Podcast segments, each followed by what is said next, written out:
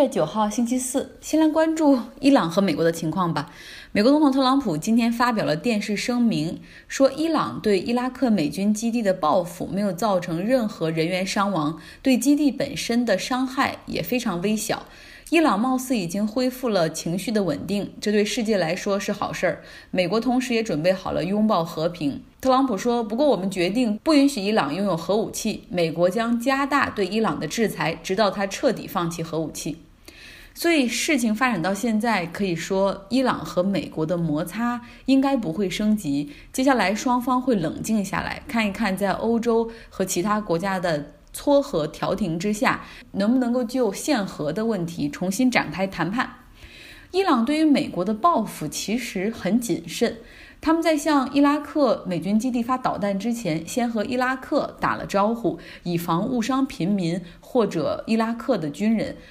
有分析说了，靠着美国的情报水平，美国可能同时就获得了伊朗准备打击美军基地的消息，所以早有准备。更有报道说，如果你看。这个伊朗的这些导弹最终攻击的地点其实准度非常的差，很多导弹都是在美军基地外爆炸的，好像故意是要避免伤害到美军，以防区域局势的恶化。其实。这两天我也一直都想知道，作为美国人，他们真正的立场是怎么样的？尤其是那些可能比较亲特朗普一派的人，他们到底如何看待美国这次对伊朗高级将领的刺杀呢？所以今天我就和一个老家是俄亥俄州的同事聊天儿。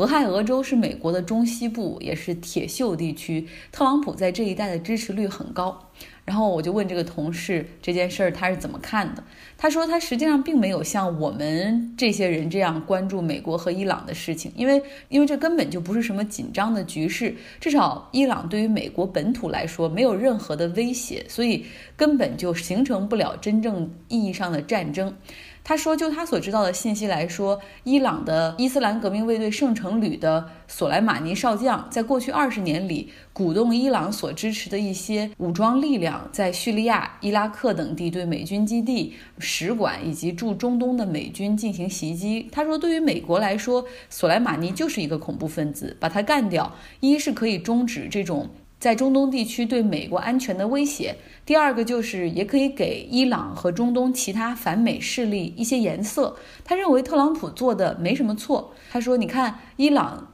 的能力对美国的报复非常有限，甚至导弹没有一个能够击中美军基地的目标和要害。他还特意举了一个例子，他说：“你想啊，就是把这个世界想象成一个大的办公室，每一个国家就是一个员工，那美国是这个办公室的老大，身边总有一个个子很小的同事，动不动就来骚扰他。然后有一天，这个美国忽然决定要给总找他麻烦的人点颜色看看，要震慑他一下，让他以后不敢胡来。”他说：“其实，这就是大国的军事思维吧。就像，假如说在南海有小国来惹中国，你们也可能会想要杀一儆百，可能不会考虑太多小国的感受一样。上述这段话其实不代表任何我的个人立场和观点，我也是带着一个开放的心态，真的想去更多的去了解美国一些人的想法，尤其是亲特朗普的普通美国人，他们是怎么想的。”他们不觉得伊朗会真的发动对美国的战争和有效的报复。世界其他地方的人对于伊朗和美国局势的那些担忧和紧张，在他们看来都有点瞎操心。那么，在伊朗德黑兰机场失事的乌克兰民航客机，现在有一些数据也出来了，机上的一百七十六人全部丧生。这个航班是从伊朗起飞，要到乌克兰的基辅中转，最终目的地是加拿大，所以机上的乘客。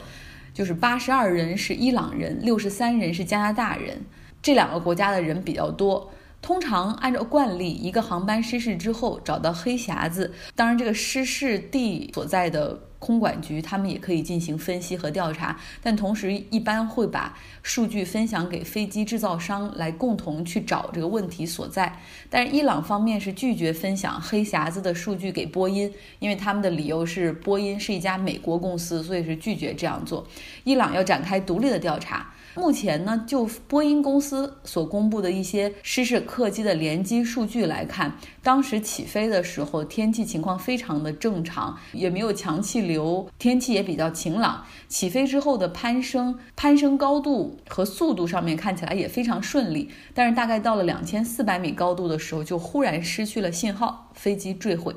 波音说，当时飞机一定是发生了非常灾难性的状况，因为波音737-800机型的设计是，哪怕当一个引擎出现故障的时候，飞机也能够继续飞行。那么现在网上有一些未经证实的阴谋论是说，飞机可能是被伊朗的导弹误伤，但是我们要抵制这些阴谋论哈。正如乌克兰总统泽连斯基所说的，在还没有水落石出之前，请大家不要相信传言。英国王室。哈里王子和梅根王妃今天做出了一个让白金汉宫有些失望、让英国民众有些意外的决定，那就是 step back as senior royals，半辞去高级皇室成员身份的这样的一个决定。有国内的媒体翻译说他们是要退出王室，这可能不太准确。他们表示自己还会继续支持英女王和英联邦以及他们的慈善事业，还会出席一些相关的活动，但是不会像过去一样百分之百按照王室的日程和活动来安排自己的生活。他们说也不会一直住在英国，有一大半时间会住在北美、加拿大。那 BBC 的报道说，在做出这个决定之前，哈里是跟自己的哥哥威廉以及英女王商量过的。但是白金汉宫发表的声明中还是说对此表示很失望，而一些皇室的高级成员也表示，这个决定让他们有点受伤。在之前的圣诞假期里面，哈里和梅根就请了六个星期的假，没有参与王室惯例的一些圣诞活动，叫 Royal Duty，也是他们的皇室职责所在吧。因为英国是宗教国家，王室在圣诞节要去教堂出席一些礼拜仪式，然后他们俩是请了假。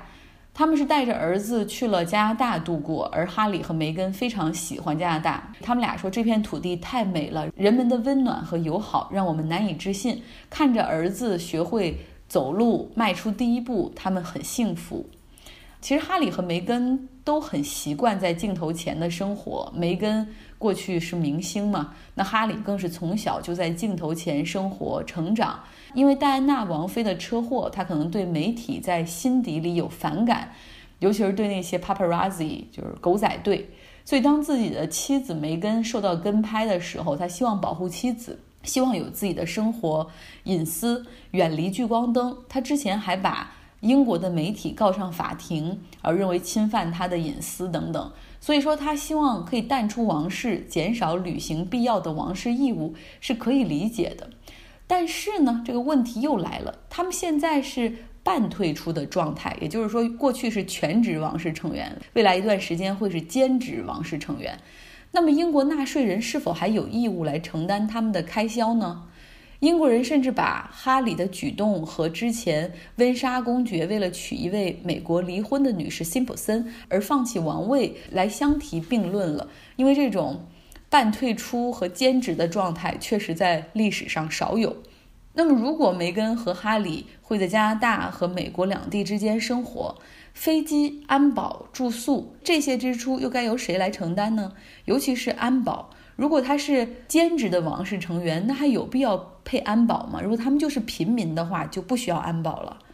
哈里和梅根在声明中提到说，他们会逐步来实行经济独立，意思就是不再用王室的。拨款和津贴，但是眼下呢，他们在英国的官邸正在进行翻修，大概要花掉两百四十万英镑，这都是纳税人的钱呢。如果是要做兼职的话，他们这部分钱还自己出百分之五十吗？那么梅根和哈里如何形成，如何来获得经济上的独立呢？不过这个大家不用担心，其实这只是一个时间的问题。首先，王室与其说是一个家庭，更像是一个机构。每一个家庭成员都应该做自己的工作来换取这个王室津贴。当然了，作为家庭成员，他们还是享有财产的继承权的。查尔斯王子因为他还在世，所以谈不到这个要分他的遗产的地步。但是因为戴安娜王妃已经去世，她留给哈里和威廉的财产其实已经在他们各自名下了，所以他有这一部分的财产。那另外，梅根她作为三线好莱坞或者四线好莱坞明星，过去也有自己的收入。更重要的是，其实这两个人的名气都很大，想赚钱不是问题。不想太商业化的话，其实可以出书，然后去演讲。那如果想商业化的话，可以去参加一些商业活动，这都会有收入的。至于两个人未来会以什么为全职职业呢？应该会是慈善吧，因为过去哈利王子和威廉他们的慈善事业是在一起的，就是以肯辛顿宫的名义。但是结婚之后，哈里就把自己所倡导的一些慈善项目，比如说伤残军人运动会等等，就分离出来，在他自己的这种慈善基金会的下面。所以未来他可能会全身心的投入慈善基金会的运营。今天，雷诺尼桑。前董事长卡洛斯·戈恩在黎巴嫩召开了新闻发布会，吸引了一百多个记者来出席。六十五岁的戈恩，他身穿蓝色的西服，看起来精神状态不错。他再次强调自己是别无选择才会选择逃亡，因为在日本他没有办法受到公正的法律对待。他说自己被扣留的一百三十天，拒绝被保释，那段时间不允许他和妻子、家人联系，而且他所待的楼。而且他所待的牢房只有一个很小的窗户，一周只允许他洗澡两次。检方意图非常明显，希望让他精神崩溃，早日认罪。那日本方面经常对他进行长达八小时的问话，甚至不允许他的律师在场旁听。他说：“摆在我面前的只有两条路，一是死在日本，二是离开日本。”戈恩说，他的律师告诉他，整个案件的审理和判决可能要五年时间。日本检方是在故意拖延这个进程，逼他认罪，以换取更短的刑期。也有尼桑的员工私下说，现在戈恩把自己就是说成一个受害者，但实际上过去很多年他在公司里是那种专横傲慢的太上皇的角色。虽然在日本他拒绝认罪，但是去年他支付了一百万美元的罚款，寻求了和美国证券交易委员会关于他退休金信息披露存在问题的诉讼，就是确实他可能有些地方做的有问题哈。那么在黎巴嫩之前说了，就是他很受当地人的欢迎，但是他也面临着麻烦。作为黎巴嫩的公民，他曾经去到过以色列，这就是违法的，所以这可能是一桩麻烦。而另外一桩麻烦，就是因为日本已在国际刑警系统里发出了通缉令。虽然黎巴嫩和日本之间没有引渡协议，但是黎巴嫩的检察官还是要求戈恩必须就他是如何从日本到达黎巴嫩的接受一个询问。另外，在法国，目前也有检察官就戈恩是否从雷诺集团也挪用公款进入私人腰包，支付他购买豪宅的钱，以及支付他奢华生活方式的钱进行调查。不过，至于大家都很关心的戈恩究竟如何从日本逃离到了黎巴嫩，戈恩没有在发布会上讲述。他说，因为他不希望那些帮助他的人受到牵连。我有一个同事，他是日本和美国的双重国籍，然后他父亲也是住在东京的那种外籍高管。戈恩有一个助手，就是他父亲的朋友，所以他告诉我们说，因为戈恩的案件，这个人从去年十月份开始也被限制人身自由，一直处在 house arrested 监视居住的状态，因为要随时接受调查。那现在戈恩逃跑了，也就是说这件案件的被告走了，那么日本检方。还不知道要把它扣留到什么时候，同时现在对他也是严防死守，因为绝对不允许再出现第二例的逃跑事件发生。今天的节目就是这样，大家周四愉快。